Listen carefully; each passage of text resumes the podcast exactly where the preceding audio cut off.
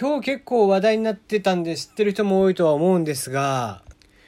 福岡市にある中央区の大堀公園、こちらの付近で公園沿いにある、え、福岡、え、アメリカ領事館の警備中にですね、福岡県警の、え、機動隊員の方が一頭のイノシシを発見と。で、え、まあ、そのまま逃走ということになったんですけども、まあ、なかなか捕まらないということで、いろんなね、え、お写真が今日は上がっていました。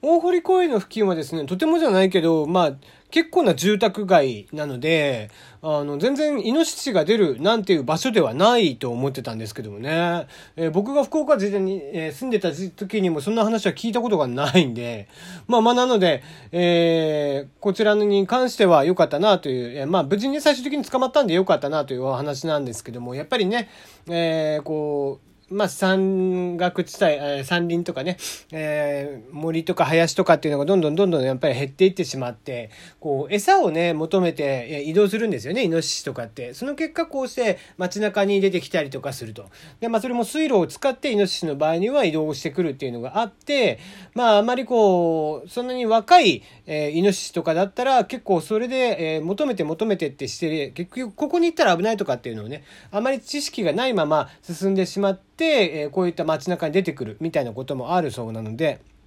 まあね、こういったことも、まあ今コロナでね、人が少なかったりもしていると思うんで、えー、そのあたりで、えー、ぜひね、えー、まあ、もし見かけたら当然、イノシシってもうまっすぐ突っ込んでくるんであれなんですけど、あの、気をつけていただければと思うんですけども、まあ何より一番面白かったのは、その写真をね、多分皆さん見てると思うんだけど、結構見た方も多いと思うんだけど、まあ写真がですね、なかなかの躍動感のある写真が多かったんです。これ、毎日新聞の、えー、カメラマンさんらしくて、えー、須賀川聡さんという方が、えー、写真を撮られたそうなんですね。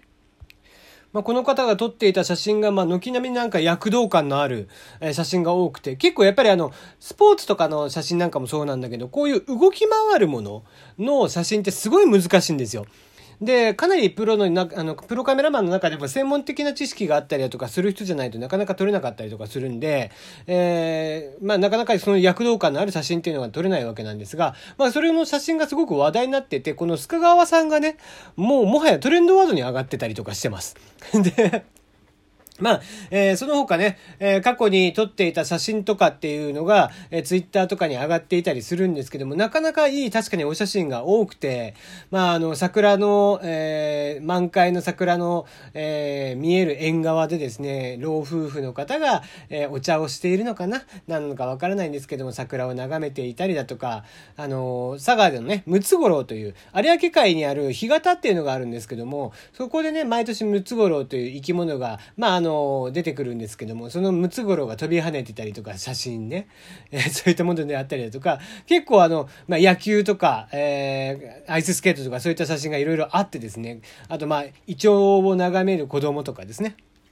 そういうものがあって、えー、なかなかこう、あ、エモいってこういう写真のことだよね、みたいな、えー、感じになっていますんで、えー、ぜひね、えー、エモい写真が見たい方、えー、そちらの方に関しては、えー、こちらにね、ツイッターとかで、須賀川聡さん、えー、巣は三髄の巣ですね、えー、に、かは、あのー、加えるにした貝と書いて、か。で、えー、三本線の川に、えー、サトシは理科の理、えー、須賀川聡さんで、えー、検索をかけていただいたら、いろんな、えー、かっこいいお写真が出てくると思いますので、ぜひ見ていただけたらなと思っています。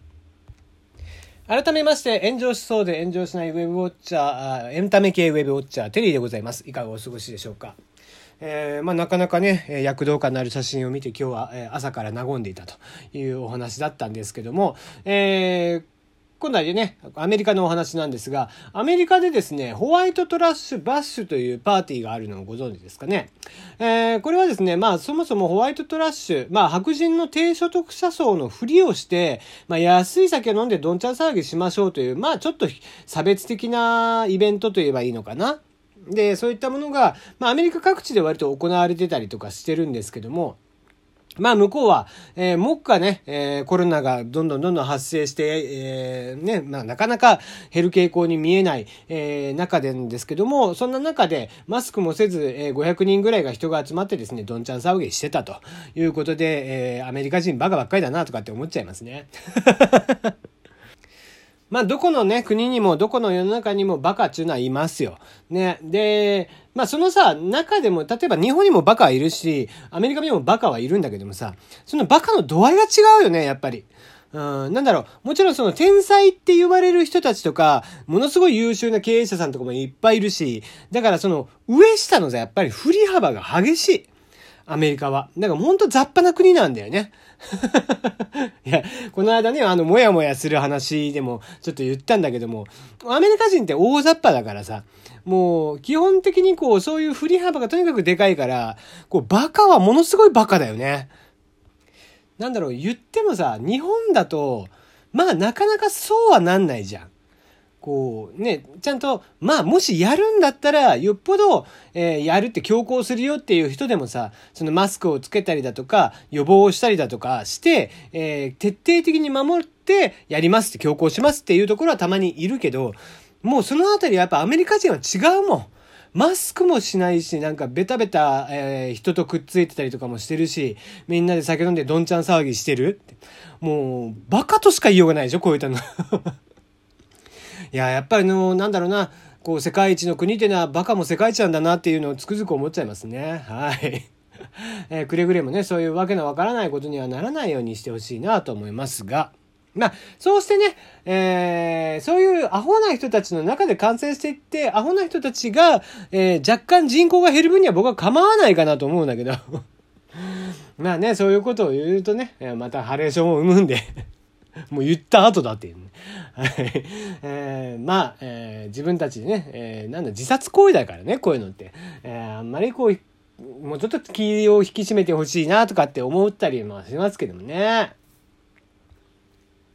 さて、えー、もう一個だけいこうかな。えー、ネトラボさんというね、サイトがありまして、まあ、いろんなネタ系のサイト、えー、なんですけども、その中で調査をしていますと、えー、あなたが一番好きな M1 グランプリ歴代王者は誰？人気投票開催中ということで、まあ、えー、歴代の M1 チャンピオンの中から誰が優勝、えー、一番好きだった、えー、誰が強いと思いますかということで、えー、今アンケートで実施しているんですけどもね、えー、まあ僕はね、えー、まあ一番好きなという聞かれ方をしているので、え、やっぱりサンドイッチマンを選ぶんですよね。で、まあ一番こう、笑ったというか、もう、最終決戦のネタとして、えー、一番最強だったなと思うのは、その前年度のチュートリアルの、やっぱりチリンチリンネタ。えー、が一番最強だったなと思っているんですが、まあそんな中ね、えー、まあやっぱり黒歴史、僕の中のこう M1 のくいろんね、15回あって、黒歴史はもうとにかく復活第1回目がね、黒歴史だったなと思ってたんですよ。その復活第1回目ってどういうものだったかっていうと、歴代の、えー、5回、え5年ぐらいね、えー、M1 止まってたわけなんですけども、えー、1回目から10回目までのチャンピオンのうちの片割れが、えー、審査をするという、えー、形での、えー、審査員だったんだよね。だったので、えー、過去の優勝者たちからっていうことだったんだけど、あの時がやっぱりね、やっぱ黒歴史だったなと思ってるんです。で、それなぜかっていうと、まあ、やっぱりトレンディエンジェルが優勝してるからなんですよ。で、あの年ってもう、トレンディエンジェルがちょうどね、もう超ブレイクしてた時で、で、M1 自体は準決勝で敗退してて、あの、敗者復活だったんだよね、彼らは。で、敗者復活で、うん、出てきていたので、やっぱりこう、当時もう一大ムーブメントを起こしていたトレンディエンジェルだったので、もう大流行していたのでね、お客さんがやっぱりもう完全に待ってたんだよね。トレンディが出てくると、もうなんかそれだけで笑ってしまうみたいな場のが出来上がってしまっているのが当時だったです。なので、まあ、放送を見ていて、これ敗者復活でトレンディエンジェルが出てきたらまずいなと思って見ていたんですけども、出てきたら案の定優勝まで持ってったでしょで、やっぱりこう、そういった、こう、お客さんがこいつらの笑いを求めている時っていうのって、もう何やっても受けちゃうんだよね。で、何やっても一番受けてるトレンディエンジェルに対して優勝つけないっていうことは確かにできなかったと思うんで、あの時のもう11回目になりますけども、トレンディエンジェルの優勝っていうのはもう完全に、あれは黒歴史だったなと思ってるんです。やっぱりあそこで、えー、今と同じような形での審査システム、うん、ちゃんとベテランの人たちが、えー、もうレジェンド級の人たちがね、えー、審査をしてってすると多分優勝できてなかったでしょうし、え、ー、まあ最終決戦にも残ってなかったでしょうからね。で、まあ、そうだね。それ以外だと僕の中でダメなのは、やっぱりトロサーモンと霜降り明星は、まあ、優勝したことに対しては全く納得ができてない 優勝でしたよね。やっぱりね、もう、えー、トロサーモンの時も、やっぱり和牛が、えー、優勝してておかしくなかったなと思ってますしね。意外と低いのが、フットがやっぱり人気ないんだね。フットボールアワーとマスオカ。えー、は、すごい人気がないんだなと思ってますね。えー、まあ、増田岡田に関してはやっぱりね、えー、知名度の問題っていうのがあるんで、あれなんですけど、やっぱり漫才の質としては、まあ、むちゃむちゃ高いしね。えー、増田岡田。まあ、しかもあの当時ですから、えー、あの当時で、まあ、優勝っていうのはもう間違いなかったでしょうしね。で、フットボールアワーに関しても、えー、妥当な優勝だったと思いますし、未だにネタはちゃんと面白いですからね、彼らは。なので、えー、よっぽど、うん、しゃべくりできっちりやってると思いますね。トルサーモンなんかが優勝してるよりははるかに面白いなとは思いますしね。